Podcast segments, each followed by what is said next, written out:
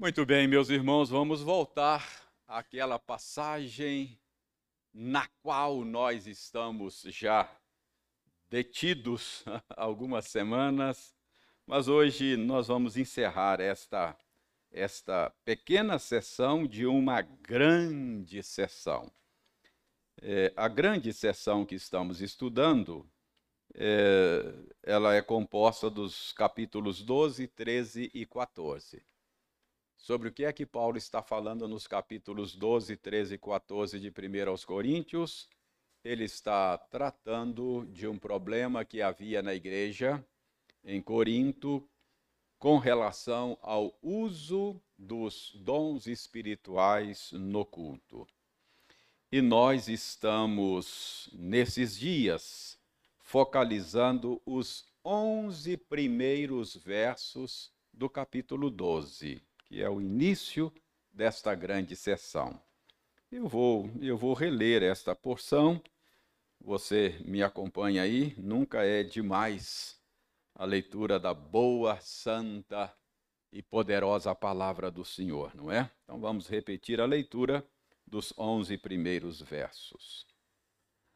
A respeito dos dons espirituais, não quero, irmãos, que sejais ignorantes.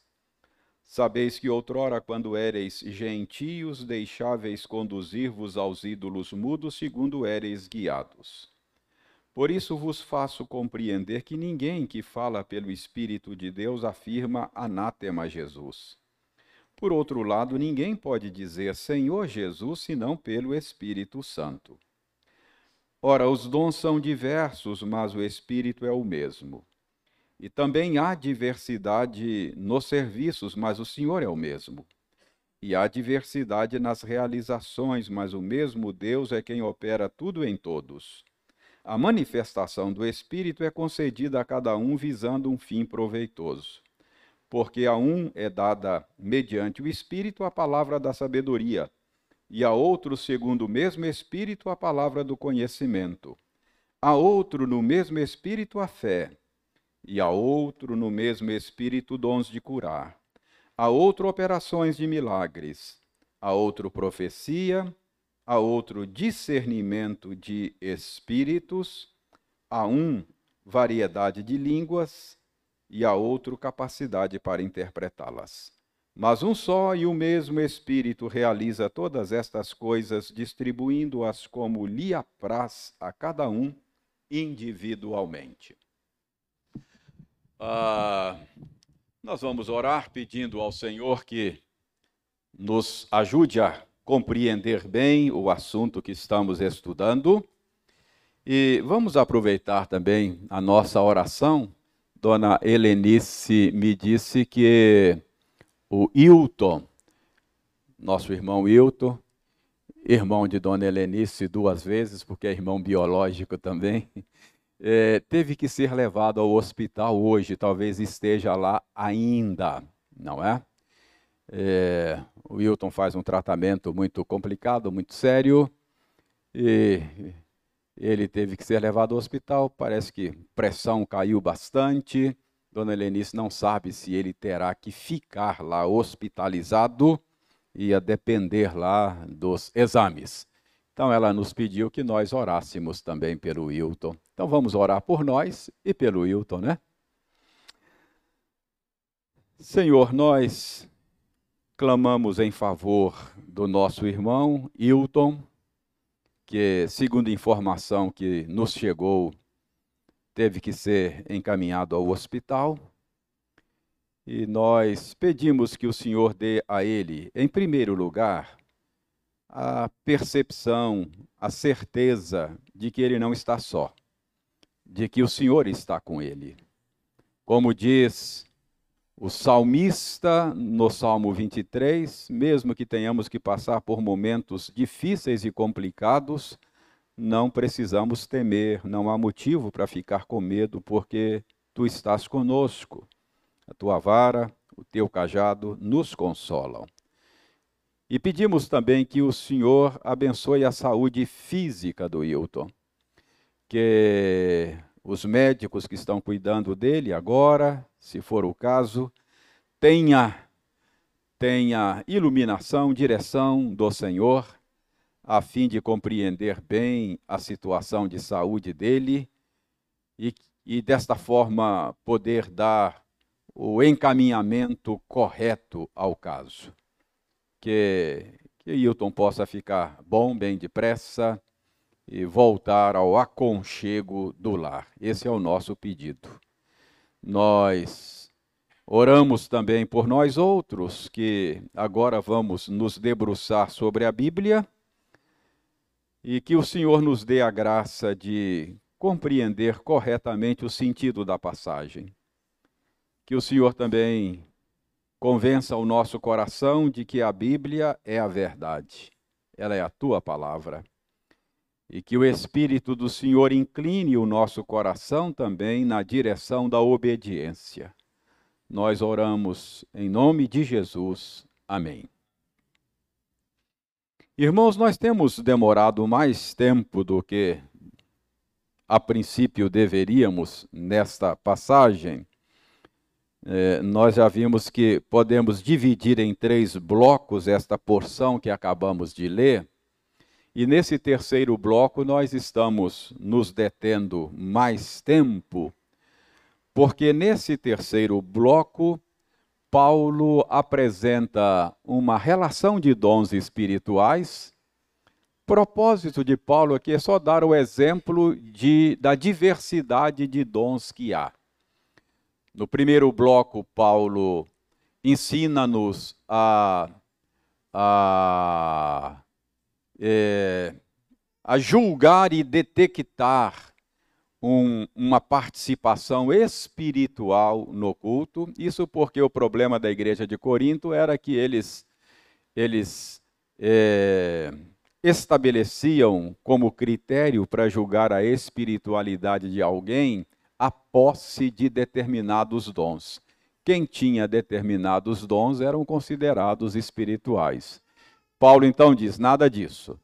A maneira de julgar a espiritualidade de alguém é por meio da centralidade de Cristo, na vida, no discurso e no ensino.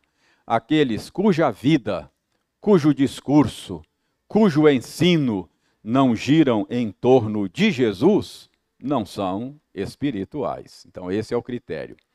Depois, Paulo, no segundo bloco, nós já vimos Paulo é, ensina aos seus leitores, lá de Corinto e a nós também, que o que estava acontecendo em Corinto era uma bizarrice, porque eles ficavam competindo entre eles quem era mais espiritual, não é?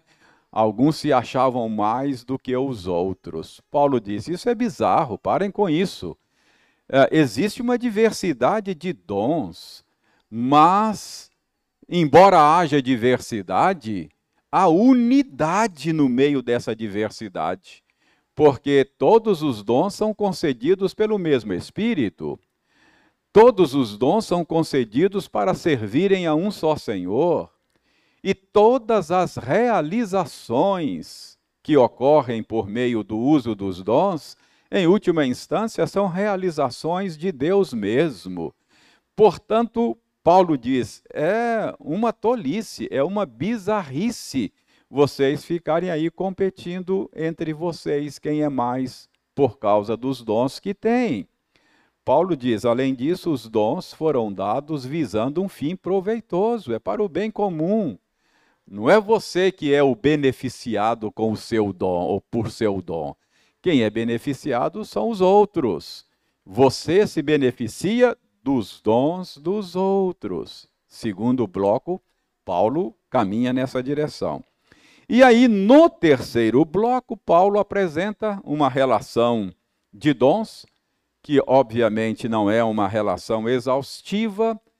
O que Paulo está querendo é só mostrar que há uma diversidade de dons e nessa diversidade há unidade. Então, ele está exemplificando aquilo que ele havia dito no bloco anterior, o segundo bloco. Mas nós nos dispusemos, embora não seja o propósito de Paulo nessa passagem, nós nos dispusemos já a começar a entender a natureza desses dons mencionados pelo apóstolo Paulo. Por que, que nós estamos fazendo isso? Porque esse é um assunto controverso, esse é um assunto a respeito do qual muitos de nós temos perguntas a serem feitas a respeito disso. Uh, nós estamos recebendo na nossa igreja é, temos recebido, desde que eu cheguei aqui, muitos irmãos provenientes de outras comunidades cristãs que têm um entendimento diferente de nós nesse, nesse particular. Então, eu entendi que é oportuno a gente aproveitar que estamos passando por aqui e a gente já começar a compreender melhor o entendimento nosso a respeito desse assunto. Então, nós já vimos aqui é, os dons mencionados e como nós entendemos a natureza deles, não é? Vimos aí palavra de sabedoria no verso 8, palavra de conhecimento ainda no verso 8, vimos o dom da fé, analisamos a natureza dos dons de curar, operação de milagres no verso 10, dons de curar está no verso 9. E na semana passada, nós focalizamos o dom de profecia e discernimento de espíritos, não é? Ah, o que, que nós vimos na semana passada? Nós vimos na semana passada que o dom de profecia mencionado aqui não é a mesma coisa do ofício profético do Antigo Testamento. Nós vimos que o ofício profético do Antigo Testamento, ele é, ele serve à igreja em geral, em todos os tempos, todas as épocas, não é? De todos os lugares, porque os profetas do Antigo Testamento foram instrumentos revelacionais por meio do qual Deus nos deu a sua revelação, não é? E vimos que a palavra deles é uma palavra inspirada, autoritativa, não pode ser questionada ou julgada. Diferentemente, o ofício profético do, ó, o dom de profecia, do qual Paulo fala aqui, não é um dom para servir a igreja como um todo, mas é um dom para servir uma igreja local. Ele é um profeta de uma igreja local. Vimos também que ele, embora seja um profeta verdadeiro e útil, não é um falso profeta, é um profeta verdadeiro e útil, mas ele não traz uma palavra inspirada autoritativa. Paulo diz que esses profetas de igrejas locais precisam ter a sua palavra julgada, não é? Pelos, pelos outros. Então, é, nós vimos que o dom de profecia aqui não é a mesma coisa do profeta do Antigo Testamento nós vimos que o equivalente no Novo Testamento para trazer uma palavra semelhante aos profetas do Antigo Testamento é o ofício apostólico. Os apóstolos no Novo Testamento têm uma palavra autoritativa, que não pode ser questionada. Vimos que Paulo disse: se alguém julga-se espiritual, saiba que o que eu estou dizendo aqui é a palavra do Senhor, não é? E quem e quem não aceitar essa palavra é, estará incorrendo em grave erro, não é? Então, Paulo deixa isso muito claro. Então, vimos aí o dom profético. Ah, nós quase não falamos, quase não falamos é, é, da, do, do outro dom associado a esse, discernimento de espíritos. Mas deixe-me só mencionar aqui rapidamente que nós temos entendido que esse discernimento de espírito é o dom, a capacidade dada por Deus de julgar essas profecias, não é? como João diz lá na primeira epístola, julgai os espíritos se procedem de Deus, não é? O espírito que nega que Jesus Cristo veio em carne, diz João, é do anticristo. Então, julgar o espírito é julgar o conteúdo da mensagem, conteúdo doutrinário. E se essa doutrina, se esse ensino não é o mesmo ensino dos apóstolos e dos profetas do Antigo Testamento, Paulo falou: seja anátema, mesmo que seja um anjo que venha do céu trazendo um ensino diferente. Então, os profetas do Novo Testamento não podiam ensinar outra coisa que não, não, não, não fosse o ensino dos apóstolos. Então, isso é até hoje. Nenhum profeta hoje, nenhum mestre, nenhum pregador, nenhum professor pode trazer ensino novo, original, que não tenha vindo dos apóstolos. Então, uh, é esse o nosso entendimento desse dom de uh, discernimento de espíritos. Muito bem, chegamos ao verso 10. É, verso 10, Paulo menciona o dom variedade de línguas e a capacidade de interpretá-las, não é? Ah, é muito curioso e é muito sintomático que Paulo tenha deixado esse dom por último. É, todas as vezes que Paulo, na, nas três vezes aqui, em 1 aos Coríntios, que Paulo menciona, um, um, um, elenca alguns dons, é curioso que ele sempre deixa esse dom de línguas por último. O meu palpite é que isso é proposital. É, porque era exatamente esse dom que era supervalorizado na comunidade de Corinto.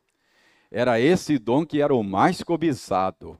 E quem tinha esse dom em Corinto era considerado assim espiritual, super espiritual.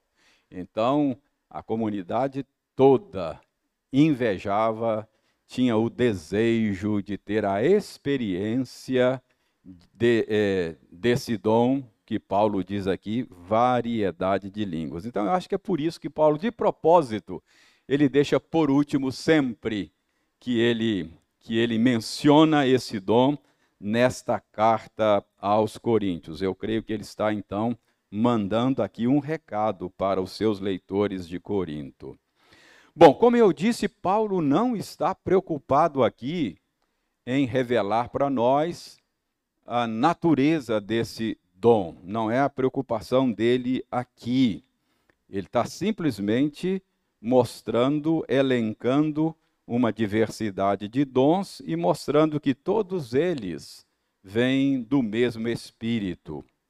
Uh, mas, como há muita confusão sobre a natureza destes dons, nós, como eu disse, temos nos dedicado a conversar um pouco sobre esse assunto à luz do ensino geral da Escritura. Então, hoje nós vamos nos esforçar para entender a natureza desse dom, variedade de línguas, à luz da Escritura. Mas antes de tratar da natureza propriamente dita desse dom, é, deixe-me lembrar aqui que há setores da igreja hoje que fazem uma relação desse dom com a experiência do batismo com o Espírito Santo. Ah, existem irmãos nossos de outras tradições que acreditam que o batismo com o Espírito Santo é uma segunda bênção depois da conversão, do novo nascimento, não é? E, e o, o dom de línguas é a evidência desse batismo com o Espírito Santo. Ou seja, existem irmãos e outras tradições que dizem: olha, você já nasceu de novo, você é um salvo, você já pertence a Cristo, mas você ainda precisa passar pela experiência do batismo com o Espírito Santo. É, alguns dizem que você tem que se esforçar, preencher alguns requisitos, dar alguns passos de santificação, eh, se dedicar e clamar ao Senhor. E batismo com o Espírito Santo, então, é uma segunda bênção eh, depois da conversão, que precisa ser buscada, é desejada, é almejada. E você, então, tendo sido batizado com o Espírito Santo, você vai viver um nível de vida espiritual mais elevado. Então, a, a, nas, na, na, nas comunidades que acreditam assim, a, a, comunidade acaba ficando dividida entre dois níveis, não é, de cristãos. Então existem aqueles que foram batizados com o Espírito Santo e, portanto, é, é, são cristãos assim, com um nível de vida espiritual mais elevado, e outros que são cristãos classe B, ou alguma coisa assim, não é?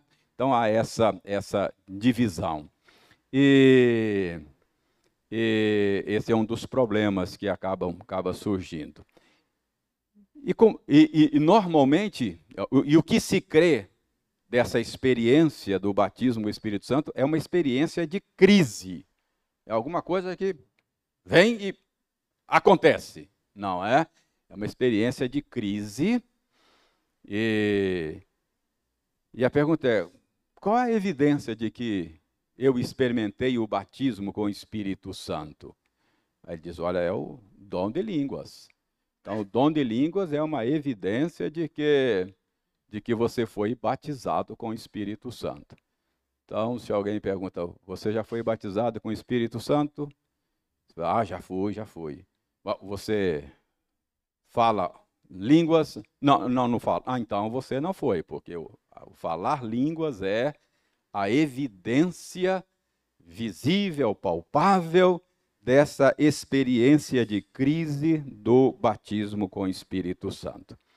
Então, eu creio que seria importante, juntamente com a busca do entendimento da natureza desta, desse dom, variedade de línguas, seria bom que a gente gastasse um tempo aqui também para entender a natureza dessa experiência, batismo com o Espírito Santo. Seria mesmo uma segunda bênção, Será que a Bíblia ensina que o batismo com o Espírito Santo é uma segunda bênção? Nós temos entendido que não é esse o ensino da Escritura. A Bíblia fala, sim, de um batismo com o Espírito Santo, mas não como uma segunda bênção. Para a Escritura, acho que não há dúvida, uh, o batismo com o Espírito Santo é aquela experiência inicial da vida cristã. Aliás, o próprio termo batismo indica isso, porque o batismo é um rito de iniciação, não é? Então, é, o batismo é um rito de iniciação. Então, a experiência do batismo com o Espírito Santo é aquela experiência inicial da vida cristã. É por meio do batismo com o Espírito Santo que você se torna cristão, não é? É aquela experiência que Jesus chamou de novo nascimento. É a mesma coisa, porque João vai dizer que esse novo nascimento é um nascer do Espírito, não é isso? É o nascer do Espírito. Aqueles que nasceram de novo não nasceram da vontade da carne, nem da vontade do homem, mas da vontade do Espírito Santo. A esses Deus deu-lhes o poder de serem feitos filhos de Deus. Esses é, foram inseridos na família de Deus, foram adotados na família de Deus. Então, qual é o nosso entendimento? O nosso entendimento é que a Bíblia fala sim do batismo com o Espírito Santo, mas não como uma segunda bênção, mas como aquela experiência inicial da vida cristã. Não é difícil a gente perceber isso na Escritura. Abra sua Bíblia na carta de Paulo aos Efésios. Capítulo 1 da carta de Paulo aos Efésios.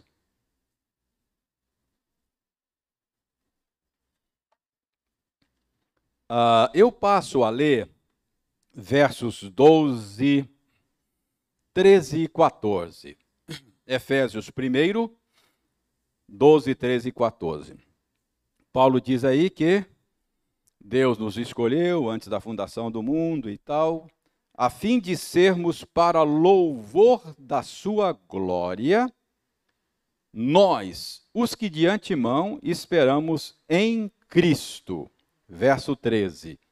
Em quem também, esse quem é Cristo, né? Porque final do verso 12 é Cristo, em quem, isto é, em Cristo também vós, depois que ouvistes a palavra da verdade, o evangelho da vossa salvação, tendo também nele crido, fostes selados com o Santo Espírito da promessa. Olha aqui, Paulo está falando aqui daquela experiência inicial da vida cristã. Como é, como é que alguém se torna cristão? A fé vem pelo Então, veja bem, depois que ouvistes a palavra da verdade, que palavra da verdade é essa? Paulo explica: é o evangelho da vossa salvação. Ouviu? Essa palavra caiu não apenas no ouvido, mas caiu também no coração. O próprio Espírito tornou essa palavra eficaz. O que, que aconteceu? Tendo nele também, gerou fé, essa palavra gerou fé, você creu. O que, que acontece nesse momento? Você é selado com o Espírito Santo da promessa. Você recebe o Espírito Santo. É claro que a linguagem aqui, ele não fala de batismo, mas é a mesma coisa, ele usa uma outra metáfora. É a metáfora do selo, não é? Selo aqui é o selo de propriedade, não é? Você recebe o selo de propriedade divina. Você é selado com o Espírito Santo. Então, nós entendemos que esta é uma maneira de falar do batismo com o Espírito Santo. Então, quando é que você recebeu o Espírito? Quando é que você foi batizado pelo Espírito? Quando é que você foi selado pelo Espírito? Quando você ouviu o Evangelho, tendo nele crido, foi selado. Então, você se tornou habitação de Deus no Espírito, ok? Oi. Pois não.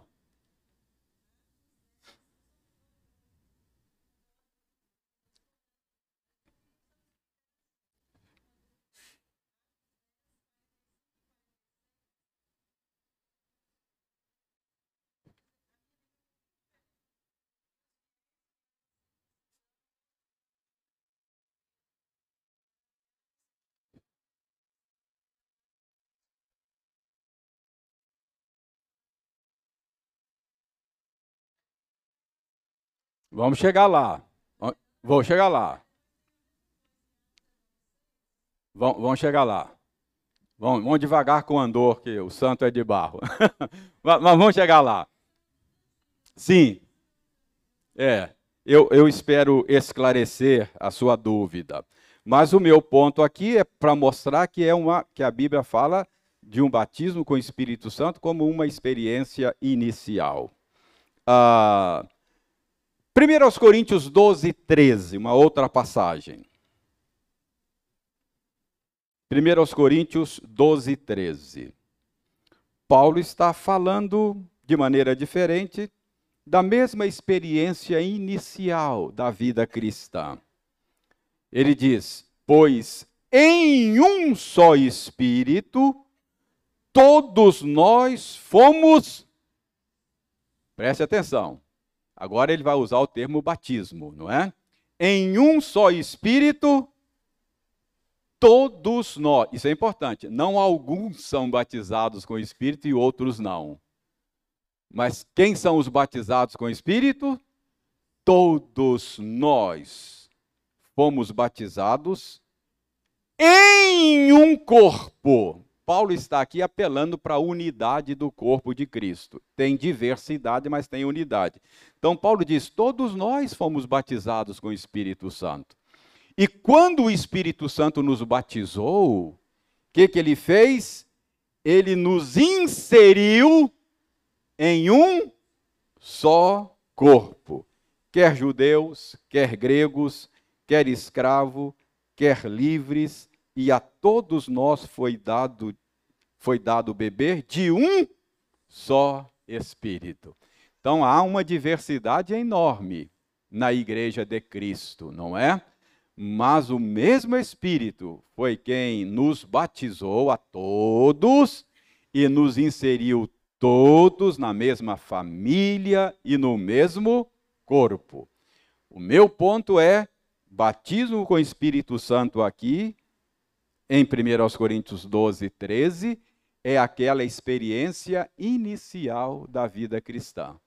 Todos começam da mesma forma, sendo batizados pelo Espírito Santo. Vejam como Paulo fala da experiência inicial da vida cristã em Tito. Tito, estou mostrando várias passagens nas quais Paulo fala a mesma coisa, de maneiras ligeiramente diferentes, mas só para mostrar que o batismo com o Espírito Santo é aquela experiência inicial da vida cristã. Tito 3,5. Tito 3,5. Aí, em Tito 3,5, Paulo diz que nós nos tornamos cristãos, nós somos salvos, nos tornamos cristãos, não por obras de justiça praticadas por nós. Você não se tornou cristão por causa de alguma coisa que você fez, não por obras de justiça praticada por nós. Mas, como é que você se tornou cristão? Por causa da misericórdia do Senhor. O que, que ele fez? Ele salvou você. Como é que ele salvou você? Mediante o quê? Lavar do Espírito. Batismo. Lavar. Você se tornou cristão não por obra de justiça, mas por causa da misericórdia dele. E ele fez de você um cristão como? Por meio do lavar regenerador do Espírito Santo. Percebe como é que o batismo com o Espírito Santo é aquela experiência inicial, por meio da qual todos nós nos tornamos cristãos. E o batismo com água é um símbolo visível dessa bênção invisível espiritual que Paulo fala aqui o lavar regenerador do Espírito Santo. Romanos 8, 9. Paulo deixa claro que essa experiência do batismo com o Espírito Santo é uma experiência de todo crente, não é? Ele diz isso lá em 1 Coríntios, mas agora em Romanos ele repete isso de outra maneira. Romanos 8, 9. Ele diz: Vós, porém, não estáis na carne, mas no espírito, se de fato o Espírito de Deus habita em vós. E se alguém não tem o Espírito de Cristo, esse tal não é dele. Então, parece que não há base bíblica para dizer, olha, você é de Cristo, mas você ainda não foi batizado com o Espírito Santo. Ah, parece que não há. Se você não tem o Espírito Santo, se você não foi batizado com o Espírito Santo, então você não é cristão ainda. Porque quem não tem o Espírito de Cristo, esse tal não é dele. O que, o que faz de você um cristão é ter sido lavado pelo Espírito Santo, é ter sido habitado, é ter sido selado pelo Espírito Santo.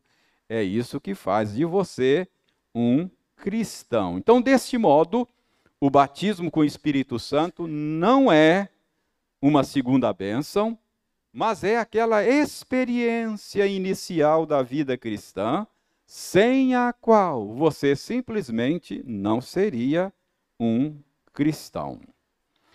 Muito bem, mas se alguém aqui, acho que vamos começar a entrar aqui, Kézia, no, no assunto aí que você levantou, alguém poderia evocar a experiência de Atos 2, não é? Atos 2, como uma evidência do batismo do Espírito Santo, como uma segunda bênção, associada ao dom de línguas, não é?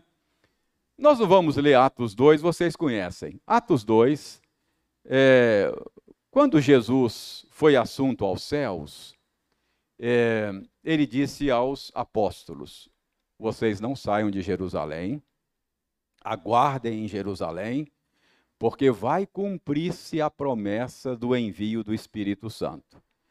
Vocês receberão poder ao descer sobre vocês o Espírito Santo. Então vocês serão capacitados com o Espírito, a fim de serem minhas testemunhas até os confins da terra.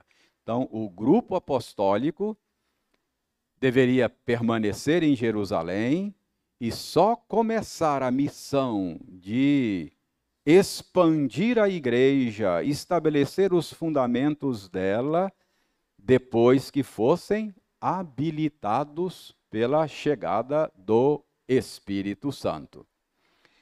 E eles ficaram em Jerusalém, vocês conhecem a narrativa. O Espírito Santo desceu sobre eles, como, como havia sido prometido.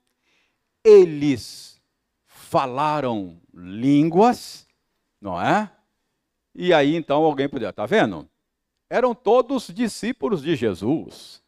Eles eram apóstolos, portanto já era a igreja, já era crente.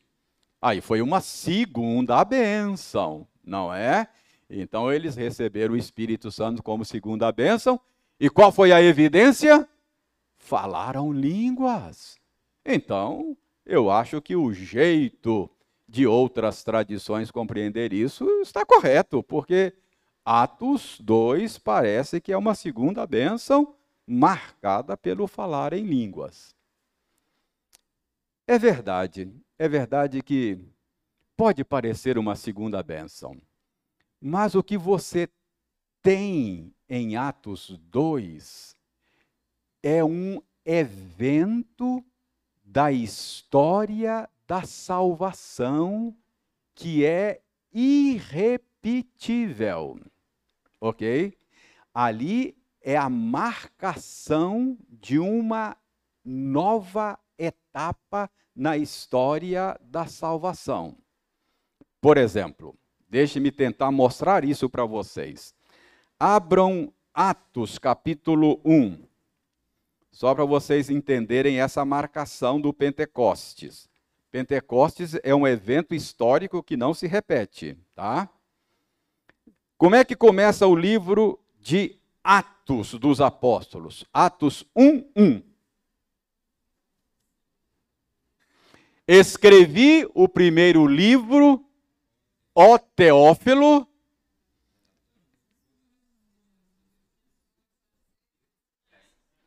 Quem escreveu Atos dos Apóstolos? Lucas. Lucas é o escritor dos Atos. Então ele está mencionando aí um primeiro volume que ele escreveu. Ele diz: Teófilo, eu escrevi o, ele, o, livro é dirigido a um Teófilo, não é? Ah, como é que começa o Evangelho de Lucas? Primeiro versículo do Evangelho de Lucas. Alguém veja lá.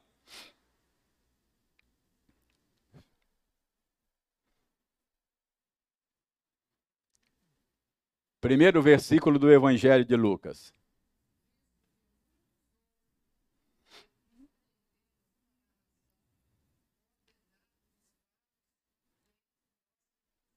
Verso 2.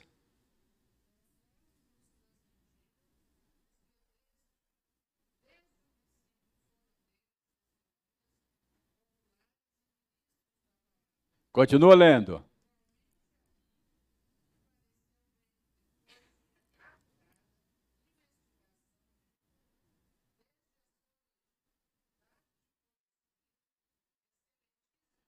Ó oh, Teófilo, ele está escrevendo para o mesmo Teófilo. Então, esse aí é o primeiro volume. Então, no primeiro volume, ele diz assim: Teófilo, eu fiz uma pesquisa curada aqui para escrever para você, relatar para você as coisas que Jesus ensinou e fez. Agora, como é que ele começa o segundo volume, Atos? Teófilo, eu escrevi o primeiro volume relatando tudo que Jesus começou a fazer, começou a fazer e a ensinar. Agora, nesse segundo volume, eu vou continuar escrevendo o que Jesus continuou a fazer e a ensinar.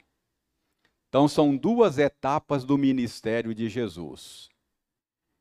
No primeiro volume, o Lucas escreveu sobre o ministério do Cristo humilhado, do Cristo pisando a terra, enquanto ele esteve entre nós. Agora, no segundo volume, ele vai escrever aquilo que ele continuou fazendo, Jesus continuou ativo na história, mas não mais presente entre nós. Agora ele está agindo por meio de um outro consolador. Ele falou: Eu vou embora, mas vocês não vão ficar sozinhos, não. A obra continua. Ok? Vocês vão dar prosseguimento. Eu estarei com vocês até a consumação. Mas como é que eu estarei com vocês?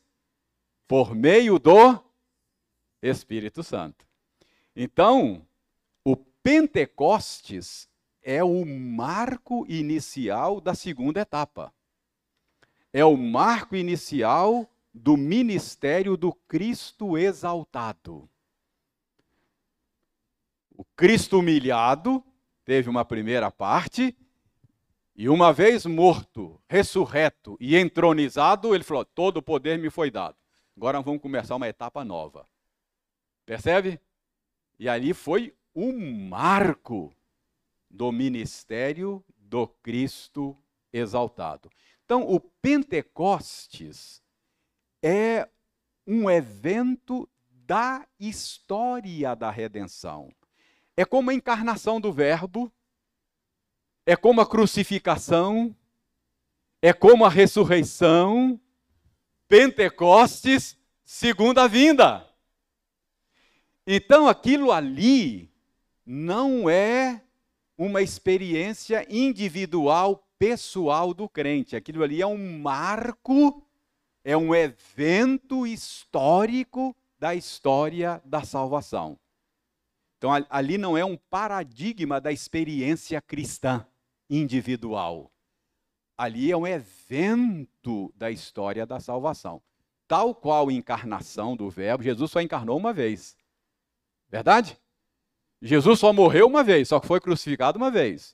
E o Espírito Santo só veio uma vez, para ficar para sempre com a igreja. Isso não repete.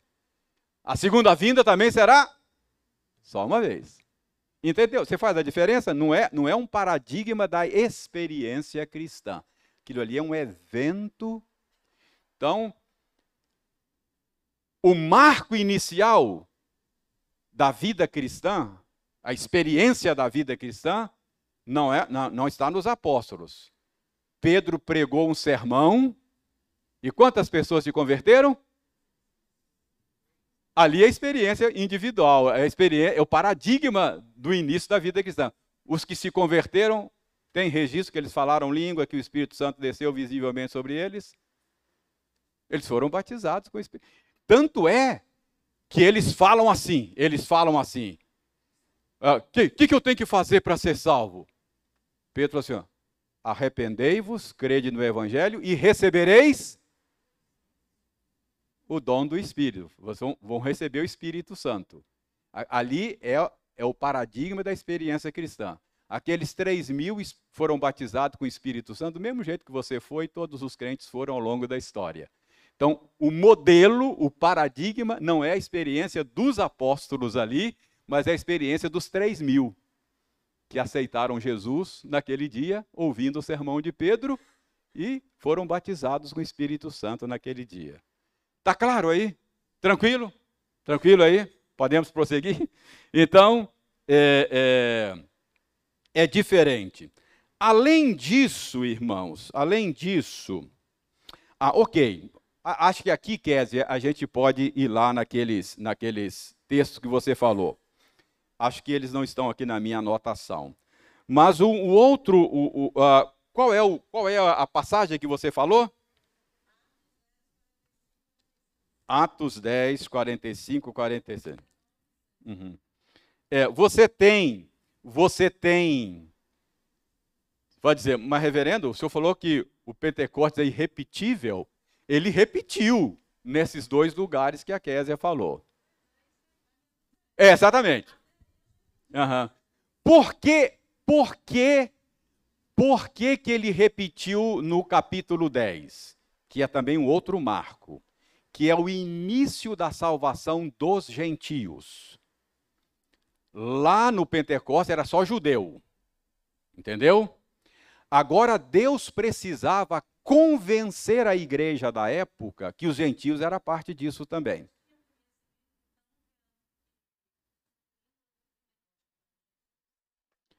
É, veja bem, o que, que, que aconteceu? O capítulo 10 é o que aconteceu na casa de Cornélio. Deus repetiu, Deus repetiu, a, repetiu o acontecimento do Pentecostes na casa de Cornélio para marcar o início da, da, da, da expansão do evangelho entre os gentios. Porque até então era só judeu. Só judeu. Aí o plano de Deus era que o, que o descendente de Abraão seria uma bênção para todas as famílias da terra. Então, a, a, a, o plano era esse. Mas os, os, os judeus e a igreja não estava muito não estava muito claro para eles isso não. Como é que Deus convenceu a igreja? Deus convenceu a igreja com esse evento aí. Pedro está lá na casa de Filipe, Filipe, né? Filipe o curtidor. Pedro está lá. E aí Pedro teve uma visão. Pedro teve uma visão. Um, um lençol descia do céu com animais considerados imundos para os judeus e havia uma ordem dizendo: mata e come. Pedro disse: de jeito nenhum, eu sou judeu. Esses alimentos aí são imundos. Um judeu não come esse tipo de coisa. E a voz dizia: Não considere imundo o que eu purifiquei. Pedro ficou sem entender. Meu Deus, qual o significado desse negócio? Não estou entendendo nada. Enquanto Pedro matutava, no significado dessa visão. Enquanto Pedro está tendo essa visão, Deus está tá dando orientação a Cornélio, um gentio que era um temente a Deus, por alguma razão ouviu falar da esperança de Israel, do Messias, e, e aí Deus deu orientação a ele, ó, manda na casa de Filipe, chama Pedro, Pedro vai explicar melhor as coisas para você.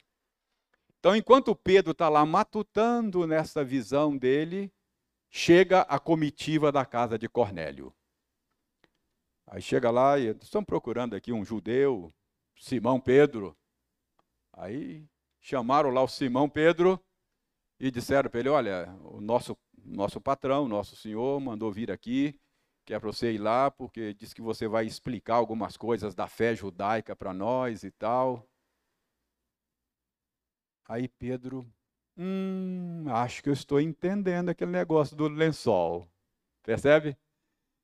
Quer dizer, Pedro, um, um judeu nem sequer entrava na casa de gentio. Era considerado impuro. Aí Pedro chegou lá, pregou o evangelho para Cornélio e para toda a sua família. O que, que aconteceu lá? A mesma coisa que aconteceu no Pentecostes. O Espírito Santo desceu sobre eles e eles falaram línguas, como os apóstolos. Então Deus estava confirmando para Pedro que a bênção seria estendida também aos gentios. Aquele ali é o marco inicial da salvação dos gentios. Mais tarde, é, aí, bom, aí os gentios começam a serem salvos, e aí isso traz uma questão para a igreja. Como é que nós vamos receber os gentios para serem membros da igreja? Eles têm que ser circuncidados ou não têm que ser circuncidados? Fato novo. Aí isso foi decidido numa reunião do concílio em Jerusalém. Lembra? E aí houve um grande debate grande debate. Alguns, não, tem que circuncidar. Se não, se não circuncidar, não pode ser recebido como povo de Deus. A circuncisão, é, Deus, Deus implantou lá com Abraão, nosso pai e tal, e aquele debate, um debate caloroso. E qual foi o argumento de Pedro lá no concílio? Foi essa experiência da casa de Cornélio. Pedro falou: irmãos, nós não podemos negar o batismo aos gentios. Porque a mesma coisa que aconteceu conosco em Jerusalém, aconteceu com eles. O Espírito Santo desceu sobre eles. E como nós, eles falaram outras línguas.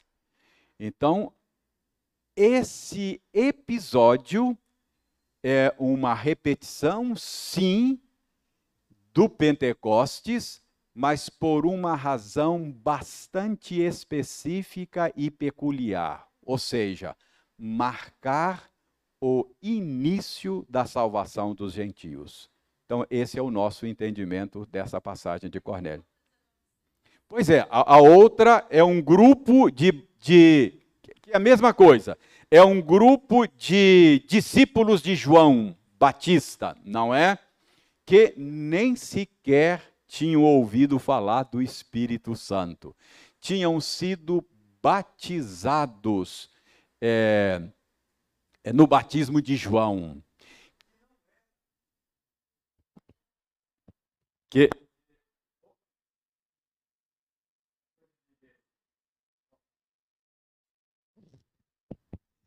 que o batismo de João não era o batismo cristão batismo de João Batista era um rito judaico, era um rito de purificação, não é? Então, alguns estudiosos, Késia, acham até que esses discípulos de João ainda não tinham tido uma, uma genuína experiência com Cristo. Eles tinham alguma noção, não é? E quando perguntaram, já receberam o Espírito Santo? Falou, nós nunca ouvimos falar nesse negócio. Então, o que a gente precisa entender é que isso era um momento de transição. Esse não é o padrão da experiência cristã ao longo da, da história. Então, esse é o nosso entendimento desses três eventos, não é? Muito bem. Oi? Pois não, Darcy?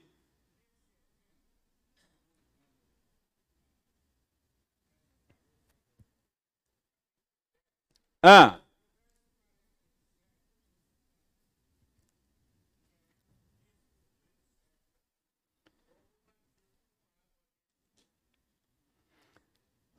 Sim, sim. Ah, ah, ah. Exatamente. É, 48 está o registro claro, não é? E ordenou que fossem batizados em nome de Jesus Cristo. Ou seja, é, Pedro lhes ofereceu o batismo cristão, mediante o que ele viu lá. Porque o que aconteceu na casa de Cornélio foi exatamente o que aconteceu em Jerusalém com os apóstolos. Pedro, Pedro entendeu a mensagem do lençol. Não considere imundo os gentios que eu purifiquei. Percebe? É, essa, essa era a mensagem. A Pedro, agora eu entendi aquele negócio do lençol. Deus estava me dizendo que ele haveria de purificar gentios também. Então, são meus irmãos, e eu vou recebê-los como membros da igreja. E os batizou. Entendeu? É isso mesmo. Irmãos, agora é claro, é claro que a experiência cristã com o Espírito Santo não se limita a essa experiência inicial, não é? Mas a Bíblia não fala da experiência cristã posterior com o Espírito Santo ah, como se fosse um batismo ou uma experiência de crise. De fato, a experiência posterior na vida cristã é uma experiência de ser continuamente governado, dirigido pelo Espírito Santo. Então veja bem, vocês lembram qual foi o texto que o Ildeir leu conosco aqui? Gálatas 5. Qual é, qual é a ordem de Paulo lá? Andai no Espírito. Preste bem atenção. Dê, dê uma olhada, dê uma olhada. Uh, verso 25. Gálatas 5, 25. Gálatas 5, 25.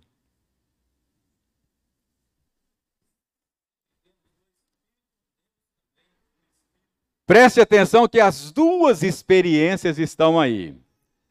Se vivemos no Espírito, então andemos no Espírito. Se vivemos, o se aí não é um se de dúvida. O se aí é já que. É isso mesmo. Então, Paulo está pressupondo que você já foi batizado com o Espírito Santo, que o Espírito Santo já deu vida, você estava morto nos seus delitos e pecados, ele deu vida a você. Então, já que você já foi batizado com o Espírito, já que você foi selado com o Espírito, já que você foi lavado pelo Espírito, já que você vive no Espírito, já tem vida, então faz o quê? Ande no Espírito. Ou seja, a experiência cristã é uma experiência contínua com o Espírito Santo. Então, o que você deve buscar uma vez que se tornou cristão não é uma experiência de crise mas é andar no espírito. Ande no espírito, é isso que está dizendo. Se você andar no espírito, ou você anda na carne ou anda no espírito. Se você andar na carne, que tipo de coisa que você vai produzir na sua vida? As obras da carne, está ali a relação. Então, quando você começa a produzir aquele tipo de coisa, é porque você não está andando no espírito, está andando na carne. Agora, se você anda no espírito, que tipo de coisa você vai produzir na sua vida? O fruto do espírito amor, bondade, longanimidade, mansidão, domínio próprio. Então, o que você tem que fazer agora não é mais ser batizado pelo Espírito, é andar no Espírito. Paulo diz: enchei-vos, não vos embriagueis com vinho, Efésios, no qual há dissolução, mas enchei-vos do Espírito. Ah, o que você deve fazer agora é encher-se do Espírito. É claro, Paulo Paulo está usando linguagem metafórica, não é? Paulo, quando a gente fala de encher do Espírito, parece que o Espírito é uma substância, né? Um líquido, você vai colocando assim na vasilha até derramar, até ficar cheio e transbordar. Não. Paulo está sendo metafórico, não é? uh, o espírito não é uma substância, não é uma energia, não é uma força. O espírito é uma pessoa. Então, Paulo está dizendo é o seguinte: em vez de você encher-se do álcool, do vinho, alguém cheio de álcool, cheio de vinho, ele é controlado pelo álcool, não é verdade? Alguém sob o controle do álcool fala coisa que não falaria, a língua solta, não é verdade? Faz coisa da qual se envergonha depois, uh, fica alegrinho, troca as pernas, não é?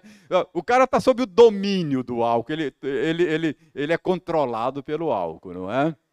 Fica corajoso, é, controle do álcool.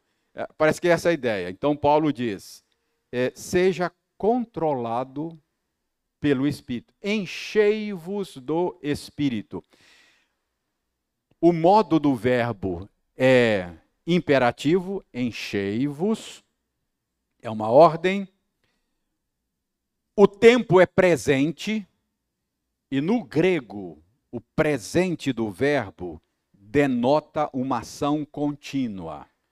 Então, o, o, o, o verbo no grego, no, no, o presente não é eu canto, tu cantas, ele canta. Não. É, eu estou cantando, tu estás cantando, é? ele está cantando. Então, enchei-vos estando no presente significa que é uma ação contínua. Então, e a voz do verbo no grego aí é passiva. Vocês sabem que quando o verbo está na voz passiva, ele sofre a ação do verbo, não é isso? Então, voz passiva aí não é que você se enche, você é enchido. Você sofre a ação de ser cheio. Quem enche é o espírito, você sofre a ação. Então, a tradução seria mais ou menos assim: Deixai-vos encher constantemente pelo espírito. Essa é a vida cristã deixai-vos encher constantemente. É andar no Espírito. Ouça a voz do Espírito, obedeça o Espírito, siga a direção do Espírito. Você pode seguir a direção da carne ou do Espírito. Você pode, você pode, você tem escolhas a fazer. A carne vai buzinar você certas coisas o espírito vai buzinar certas coisas e você você decide. Aí, aí a Bíblia está dizendo o seguinte: é, ande no espírito, ouça o espírito, obedeça o espírito. É, é, a, a ideia é essa. Então, o que é alguém cheio do espírito? É alguém guiado pelo Espírito, dominado pelo Espírito, controlado pelo Espírito, é que obedece o Espírito. Paulo diz: não entristeçais o Espírito, né? com o qual fostes selados para o dia da salvação. Então, você não deve, não deve desobedecer à voz do Espírito, não é? Então, o Espírito fala por meio da Escritura, o Espírito fala por meio da explicação da Escritura, o Espírito fala por meio da sua consciência, o Espírito fala por meio de um conselheiro amigo, cristão, que às vezes diz, cara, Fácil não, vai por aqui. não é? O Espírito está falando com você o tempo todo e você tem que andar no Espírito, escolher andar no Espírito. É, isso é ser cheio do Espírito. Então, é claro, a vida cristã não é não, não é a experiência com o Espírito não é uma experiência inicial e aí acabou. Não. É, você tem que estar continuamente em sintonia com o Espírito Santo. Ok? Porque muita gente diz assim, ah, o presbiteriano não crê no Espírito Santo. Não, vocês não creem no Espírito, não. Vocês são. Não, não é isso. Eu ando com, você tem que andar com o Espírito o tempo todo, não tem jeito, não é? é isso é espiritualidade e, e, isso é uma experiência transcendente, é algo que não é desse mundo e às vezes você faz coisas no Espírito Santo que até você duvida depois, fala, não foi eu que fiz isso, não. Realmente não foi, não é? Ah, às vezes você é, é algo, algo de, de, de, outro, de outro mundo. Ok? Então, já tomei tempo demais de vocês, nós vamos parar aqui. Reverendo, e a natureza desse dom de língua? O que é falar em língua? uh, veja bem, nós vamos, vamos voltar a isso. Mas eu só vou, depois eu vou mostrar isso semana que vem na, na escritura e tal. Mas é, só para você não ficar assim muito chateado e curioso, eu vou mostrar para vocês que dom de línguas, no meu há controvérsias, mas eu acho que o que o meu entendimento é bastante razoável e bíblico, não é a emissão de sons inarticulados sem sentidos, mas é é habilidade espiritual dada por Deus para falar um idioma que você não estudou e não aprendeu. Então, é isso que estava acontecendo em Corinto. Ah, era uma cidade estratégica, portuária, uma população ambulante, ah, flutuante muito grande, e, portanto, era um, um, um posto avançado missionário e eu creio que Deus, por sua graça, habilitou crentes de Corinto a falar outros idiomas que eles nunca estudaram. E eles aprenderam de maneira sobrenatural, não estudando aquele idioma, com um propósito missionário. Que foi o que aconteceu em Atos dos Apóstolos, não tem nenhuma dúvida que lá eram idiomas conhecidos, não é? Nós vamos ver isso semana que vem. Eu acho que a confusão começou com uma tradução da revista e corrigida. Sua Bíblia é revista e corrigida?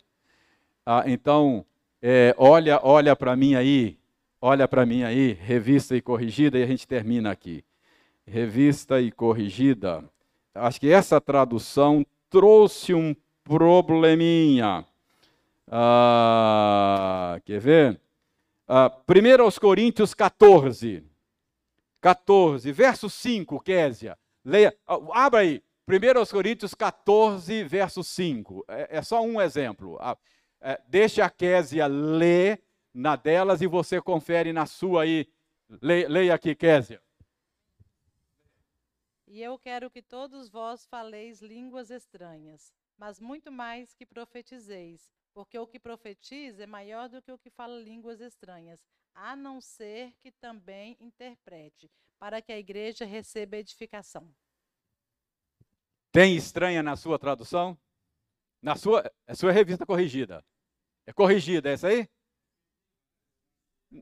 Corrigida. Mas a, a revista é atualizada tem estranha? Eu creio que essa tradução aqui trouxe alguma confusão para nós no original não tem é, que falem línguas. Falem línguas. Esse estranha acabou. Então, semana que vem a gente conversa um pouco mais sobre isso, ok? Oi.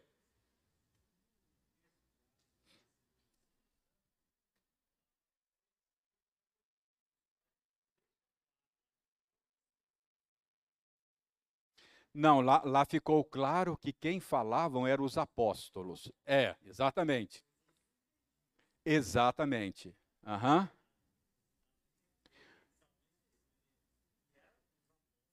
Isso. Ao, quando nós formos ver a natureza desse dom, eu vou me deter um pouco mais nisso aí para mostrar que o que aconteceu no dia de Pentecostes foi é, eles falarem idiomas que eles não conheciam. Eram idiomas humanos, não era língua de anjos, como alguns pensam. Nós, Paulo usa essa expressão língua de anjos, nós vamos ver isso. Mas é, alguns até acham, Getro, que ficam se perguntando: o milagre foi foi foi de dicção, foi de fala ou foi de audição? É, alguns acham que é audição. Mas o que, que aconteceu? É. O que, que aconteceu? É que os apóstolos começaram a pregar o evangelho e haviam pessoas de vários idiomas, de várias origens, e cada um ouvia na sua própria língua. É, hoje, hoje você põe um, um, um fonezinho e aí você tem o tradutor, não é? Você tem o tradutor. Então, é exatamente. Alguns dizem, nós vamos ver na semana que vem, que esse milagre tem um significado teológico, não é? Que é a marca da universalização do evangelho. Deus agora não fala só hebraico ou aramaico. Deus agora fala todas as línguas, não é? Então, é a universalização da mensagem. Ou seja, a igreja agora, o povo de Deus, deixa de ser uma nação, Israel, e o novo Israel de Deus agora é gente de todas as raças, todas as línguas, todas as nações. Deus fala até português agora. Né? Coisa boa, graças a Deus por isso.